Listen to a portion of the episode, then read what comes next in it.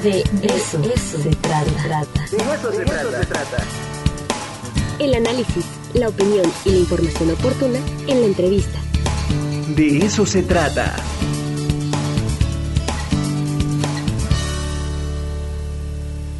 Y me da muchísimo gusto saludar a Rosalba Loreto López. ¿Cómo estás, querida Rosalba? Autora de un librazo que tengo aquí entre mis Hola, Ricardo. ¿Cómo estás? Felicidades. Muchas gracias, buenos días a todos y gracias por la invitación.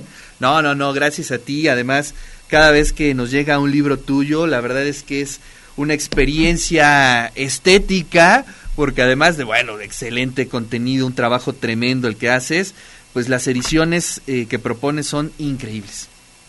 Muchísimas gracias. Es trabajo, como tú mismo lo sabes, de equipo. Así es, Rosalba. Pues a ver, cuéntanos un poquito este sobre este libro que forma parte de una, prácticamente de una saga que estás preparando, ¿no?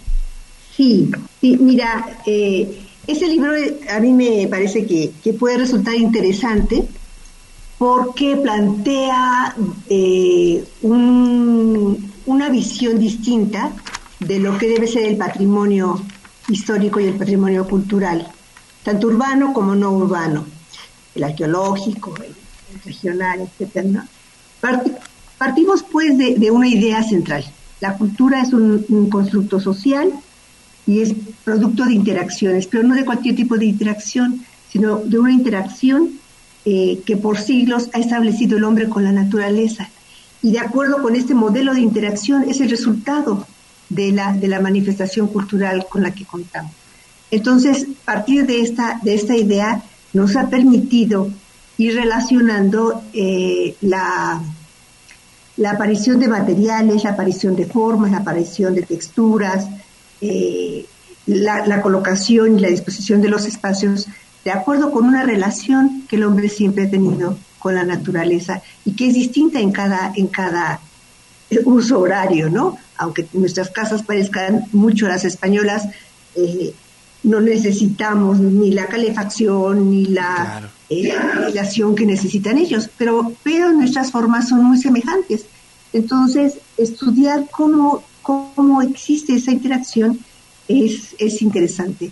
Y en este libro eh, estamos presentando 23 de los 45 edificios que, que la universidad custodia y de los que la universidad ha hecho uso y a los que la, la universidad les ha devuelto en algunos casos la vocación, como es en el caso de los colegios, o les ha asignado una vocación escolar. Entonces tenemos que de repente 45 eh, edificios en la ciudad funcionan e interactúan con, los edificios de, toda la acera y definen también la función de un centro histórico, ¿no? Contribuyen a, definir el, el, valor cultural de un centro histórico.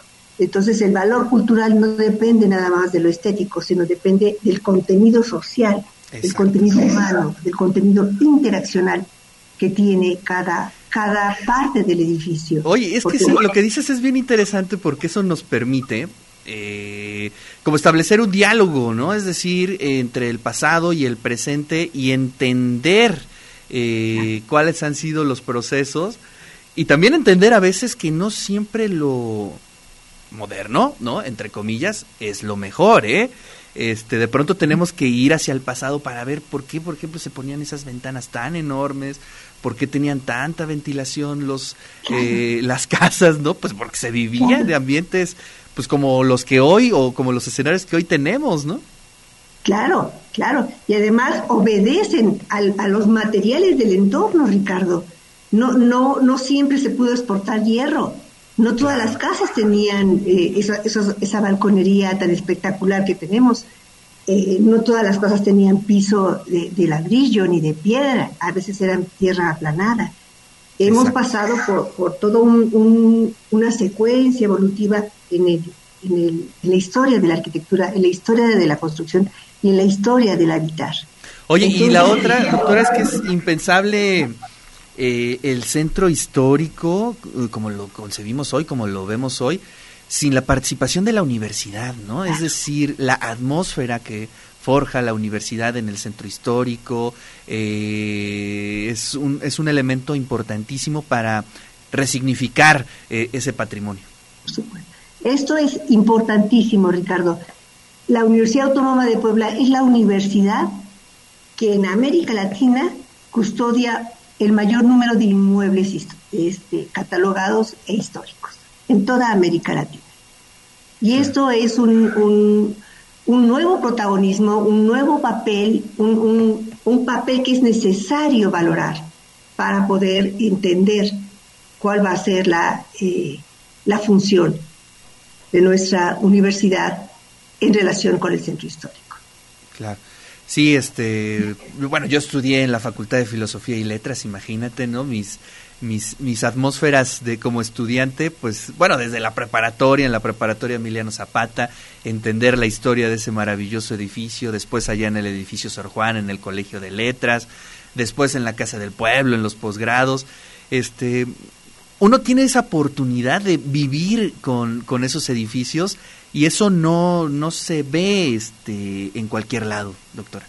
Claro, claro. Además de que, de que eh, es un regalo, es un regalo a la vista, es un regalo a los sentidos, es un regalo a la, a la sensibilidad, tener eh, los espacios que tenemos, las bibliotecas que tenemos, eh, somos privilegiados y lo que tratamos eh, justamente es de, mostrar cómo, cómo se puede custodiar y cómo se puede resignificar y cómo puede darse una nueva vocación a un espacio histórico y contribuir al salvamento del paisaje urbano.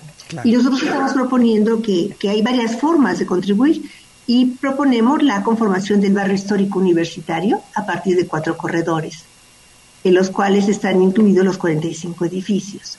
Y cada corredor tiene su propia historia, su propia dinámica, eh, su, su, propia eh, caracterización arquitectónica y su propia eh, cronología.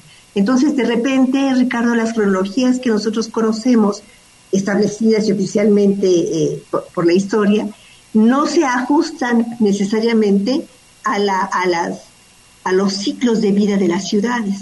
Te doy un ejemplo. El zócalo, los alrededores del siglo XVI crecen, se construyen los portales, se, alinean las casas, algunas en las esquinas eh, con sillares de cantería, logran tener dos pisos, mientras que toda la parte de la Avenida Reforma hasta la penitenciaría son, son huertas o cuando hay epidemias son ruinas eh, y está destinada para los indígenas, porque no hay agua dulce, hay agua sulfurosa. Pero con el siglo XIX, al final del XIX, con el porfiriato, que puede llegar el agua dulce hasta la avenida, lo que hoy es la avenida Juárez, toda esa zona eh, sube después de la fundación de los colegios jesuitas en el 18, toda esa zona se revalora, se reconforma y nos regala un paisaje ecléctico, historicista, art nouveau, que es otra cosa y, que puede convivir con las condiciones de la, del paisaje colonial que Puebla tenía. Entonces es una, una combinación acertada, es un, es un tejido que, logra eh, compactarse y que logra hacer de la ciudad un tejido social diferenciado pero coherente. Así es. Pues un ecosistema, ¿no? Podríamos entenderlo como un ecosistema.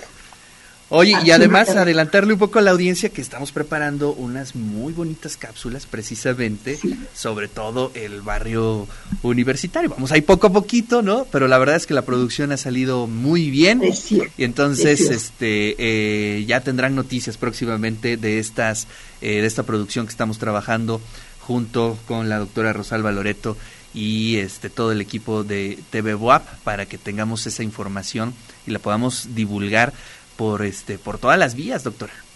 Claro, además agradecer, como tú sabes cuántas personas intervienen en, la producción, tanto de las cápsulas de, TV, de Radio, de Radio Boab, como en la, en la producción del material que estamos proporcionando. Es un material inédito, hemos trabajado muchísimo en el Archivo de Indias, en el Archivo General de la Nación, eh, logramos tener información no Vale tenemos los años que tenemos, ¿verdad? del archivo del ayuntamiento. Y eh, en la edición agradecer a, Hugo Vargas Cusile y a, la fotografía de, Germán Montalvo para ah, las portadas, para las portadas que creo que son muy dignas, muy, muy representativas, muy fuertes, muy contundentes del nuevo papel que como protagonista en la conservación de los bienes con valor cultural nuestra universidad debe desempeñar. Así es. Pues te agradezco mucho, Rosalba. Ya tengo aquí el libro, ya lo tenemos aquí en TV Boab. Y bueno, pues estaremos ahí este, charlando y esperando el siguiente eh, tomo de, del barrio universitario. Te mando un fuerte abrazo, Rosalba. Igualmente a ti y a todo tu equipo, a Carlitos, a Ana a todos, muchísimas gracias por su apoyo. Pues ahí está la eh, doctora Rosalba Loreto, autora del Paisaje Barrio eh, Barrio Histórico Universitario, Puebla, siglos XVI al XXI. Y la verdad es que es una edición padrísima, maravillosa, que, bueno, próximamente estará ya en librerías.